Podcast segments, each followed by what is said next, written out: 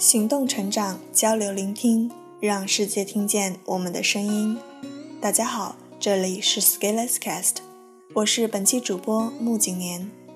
本期将为大家带来八百六十八号文章，文章的标题是：我们的口译追求与任何考试无关。在我的成长会里，有两个口译的练习小组，一个口译交传小组，一个口译基础小组。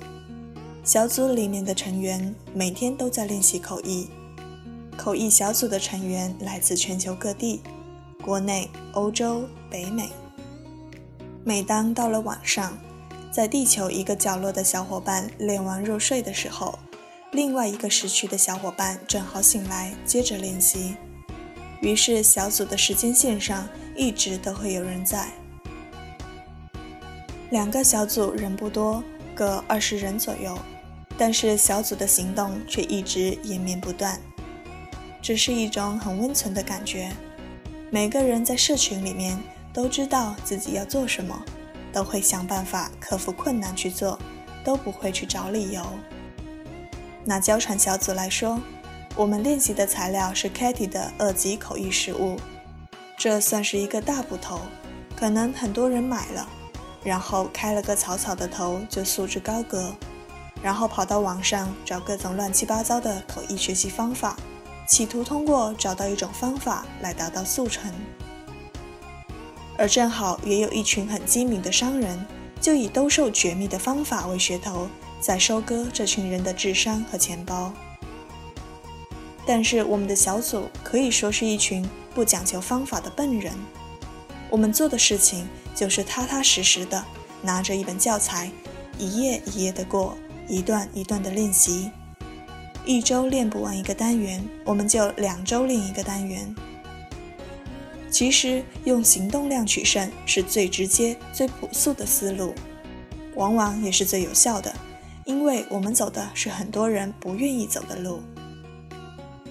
但是往往有意思的是，当我们扎扎实实不讲求方法的时候，我们往往又能迭代出最有效用的操作路径。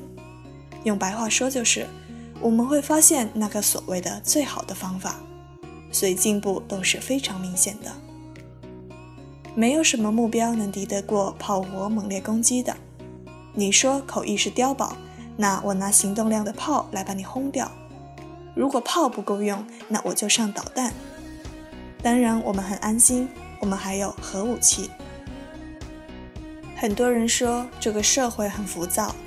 这其实本质是一种低质的泛滥，通过造神来营造一种虚幻的场，告诉你我可是北外上外的牛逼的学生或者毕业生哦，我可是业界有名的议员哦，我是大神哦，我的方法就是最好的方法，其他都是假的。这样的确可以找到很多人来膜拜，但是膜拜其实也无所谓，关键看你能不能出活，有没有进步。当我们大家陷入了一种大家一起来拜神的气氛的时候，这个群体就很危险了。我们往往很容易忽略真正到位的执行，因为市场是残酷的。你要在社会生存，我不会因为你是高翻毕业，但是翻译很烂，就不会甩你一脸。其实我们群里也有所谓的高翻院校的学生，对你考上了高翻很棒。但是你应该要有更高的追求。我的观点是，如果你要在以后有点出息，那就早点走出你所依傍的这个牌子，因为你就是你，你搞得定就是搞得定，搞不定就是搞不定，就是这么简单。假使我们是有着口译追求的人，那么我们的脚步绝对不应该止步在“我考上了一个看上去很牛逼的高分学校”。并且以此为炫耀资本而沾沾自喜。当然，你考上是值得庆贺的，但是该做的事情还是要做的，因为牛逼的是这个学校，你只是蹭到了名气。假使我们是有着口译追求的人，那我们对自己的要求应该在严格的基础上变得更加严格。在群里的练习可以随便玩票。出了市场的门就是真刀真枪。现在给自己放的水，最后都会流到脑子里。所以平时的练习都是战备的训练。假使我们是有着口译追求的人，我们的目标决然不应该是止步在一次两次考试上。我不知道现在听到这篇文章的你，是在准备今天的 Katy，还是在口译练习的期间，还是只是一个我对口语感兴趣，然后下一步怎么办的人？如果一次考试就要来定义你的水平，那你的水平得有多低？你的能力得有多差？如果一次考试就要来证明你的水平，那你得多没水平？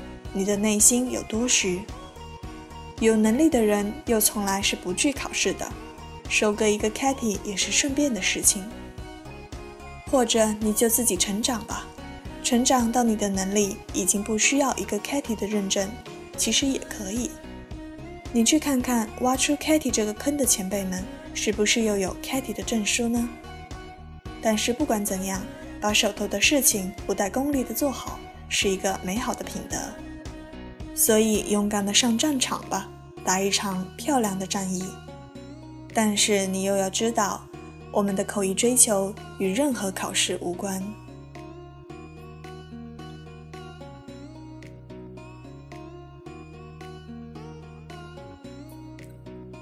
本期文章就分享到这里。如果对我们的节目有什么意见和建议，请在底部留言点评。如果喜欢我们的节目，请关注并且点赞。谢谢大家的收听，我们下期再见。